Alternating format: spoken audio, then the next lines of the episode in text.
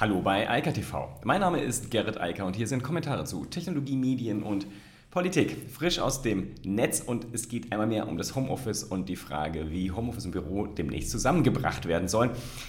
Slack hat MitarbeiterInnen befragen lassen in Deutschland und da gibt es jetzt Zahlen, die sind ganz spannend. Außerdem hat Microsoft den GDI-Auftrag vom Pentagon verloren. Das ist ziemlich bitter, hatte äh, unschöne Konsequenzen für den Börsenkurs auch und ähm, jetzt muss man das ganze Ding neu ausschreiben und ich bin gespannt, was da jetzt passiert. Und dann haben wir den ersten offiziell von dem äh, Bundesstaat Wyoming, ja, die erste DAO, also eine dezentrale, autonome Organisation ähm, auf der Blockchain. Ähm, das ist spannend und äh, wird sicherlich äh, die gesamte, das Gesellschaftsrecht ein bisschen verändern.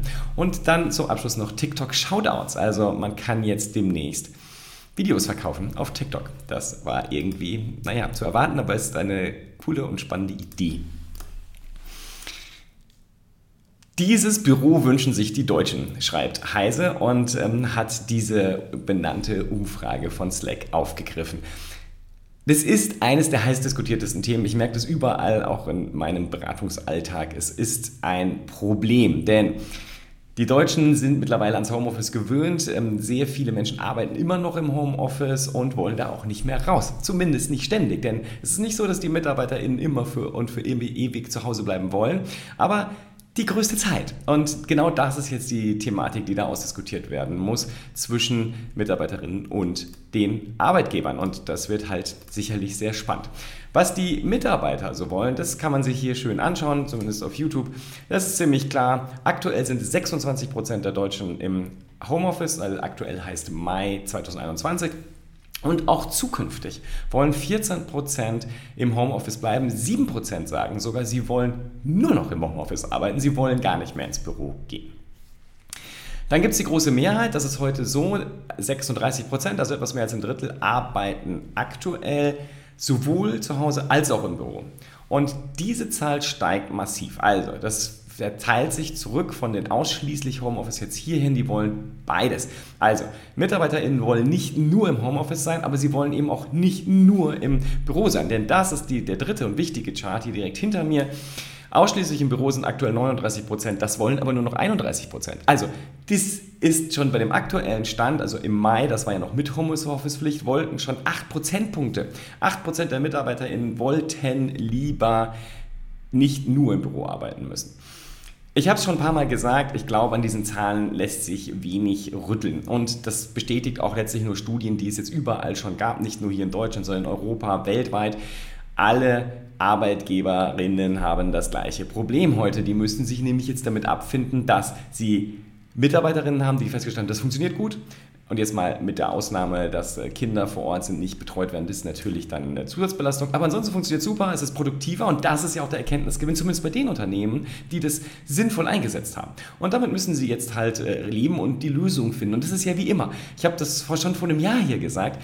Extrempositionen, nur Büro oder nur Homeoffice werden sich nicht durchsetzen. Es äh, setzt sich nie die Extremposition durch. Hier in der Mitte, äh, da wird sich die Wahrheit finden. Und die Frage ist, glaube ich, auch heute, die zumindest ich so mitbekomme. Da geht es nicht darum, ob man das Homeoffice noch zulassen soll. Diese Frage ist erledigt. Das fragt niemand mehr. Die Frage ist jetzt, wie viele Tage in der Woche dürfen oder sollen, das ist auch eine interessante Diskussion, die es bei einigen Unternehmen gibt, Mitarbeiterinnen im Homeoffice sein und wie viele Tage im Büro. Darum geht es heute, das ist das, was diskutiert werden muss. Und ich glaube auch, dass die Politik da äh, wenig ausrichten kann und wenig hilfreich jetzt ist.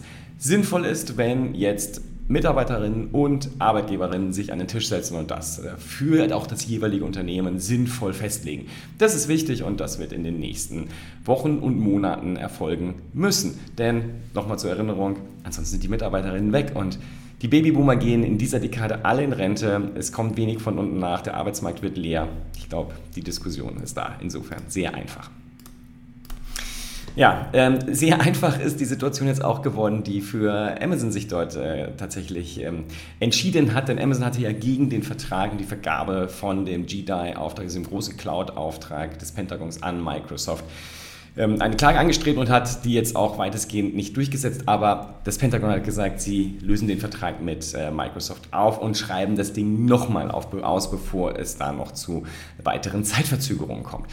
Beide Konkurrenten sollen jetzt nochmal ein Angebot abgeben, also AWS von Amazon und Azure von Microsoft sollen jetzt wieder ein Angebot abgeben. Und interessant ist, dass sie einen Multi-Vendor Cloud Computing Contract ausschreiben. Also die Frage ist halt, es gibt offensichtlich nicht mehr schwarz und weiß oder 0 und 1, sondern es sollen offensichtlich jetzt beide, vielleicht auch noch andere, dann an dem Vertrag partizipieren. Und bei 10 Milliarden kann man ja auch mal ein bisschen das verteilen und es nicht nur auf eine Seite schieben. Klar, der Microsoft-Börsenkurs hat nachgegeben, der Amazon-Börsenkurs hat zugelegt. Das sind die Konsequenzen aus solchen Entscheidungen, ähm, denn bisher hatte ja Microsoft die ganzen Milliarden sich selbst einverleibt. Das zumindest war die ursprüngliche Vertragssituation. Wyoming, ja, äh, Wyoming ist jetzt der Vorreiter, was das Thema äh, DAO angeht, also digitale, nein, Entschuldigung, dezentrale autonome Organisation. Das ist ein ganz spannendes Konstrukt, sozusagen vielleicht die Ablösung des der klassischen Gesellschaften, die wir so kennen, also der wirtschaftlichen Gesellschaften, des im Gesellschaftsrecht.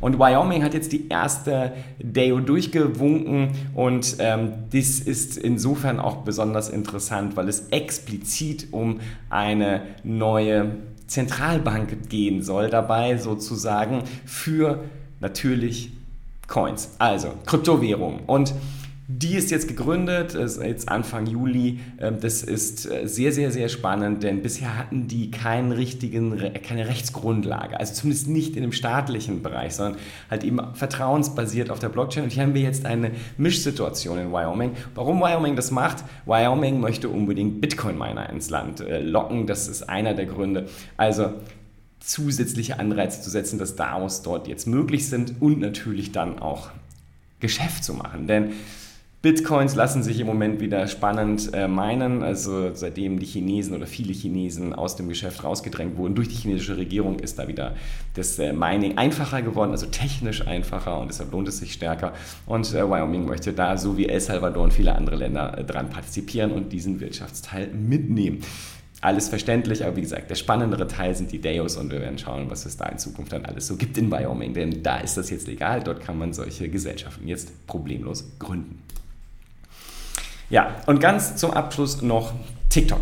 TikTok testet gerade TikTok Shoutouts nennen sie es. Was man da machen kann, ist, man kann sich ein Video von einem der Creator auf TikTok machen lassen, zuschicken lassen und das dann auch veröffentlichen. Also, man kann also von Berühmtheiten, also den berühmten Influencern auf TikTok, sich zum Beispiel TikToks machen lassen, um jemandem eine Geburtstagsüberraschung oder was auch immer zu machen. Das Ganze ist natürlich bekannt, ist ein bekanntes äh, Geschäftsmodell. Cameo ist ja die offizielle App dafür. Da kann man bei ja, bekannten Persönlichkeiten, vor allem natürlich aus Hollywood und aus der insgesamt Medien- und Musikbranche, sich entsprechende Videos machen lassen. Also von ganz bekannten oder auch weniger berühmten Leuten. Hier jetzt halt direkt auf TikTok. Ich glaube, das ist sehr klug, denn die Medienschaffenden, auch die aus Hollywood, sind ja auch wieder auf TikTok und ähm, der Wettbewerb, der da jetzt entsteht für Cameo ist nicht so, äh, Cameo ist nicht so schön, ähm, aber für TikTok auf jeden Fall ein spannendes neues Geschäftsmodell und für die Creator dort sicherlich auch.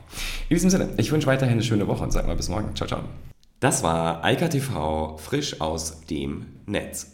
Unter eika.tv findet sich der Livestream auf YouTube. Via eika.media können weiterführende Links abgerufen werden.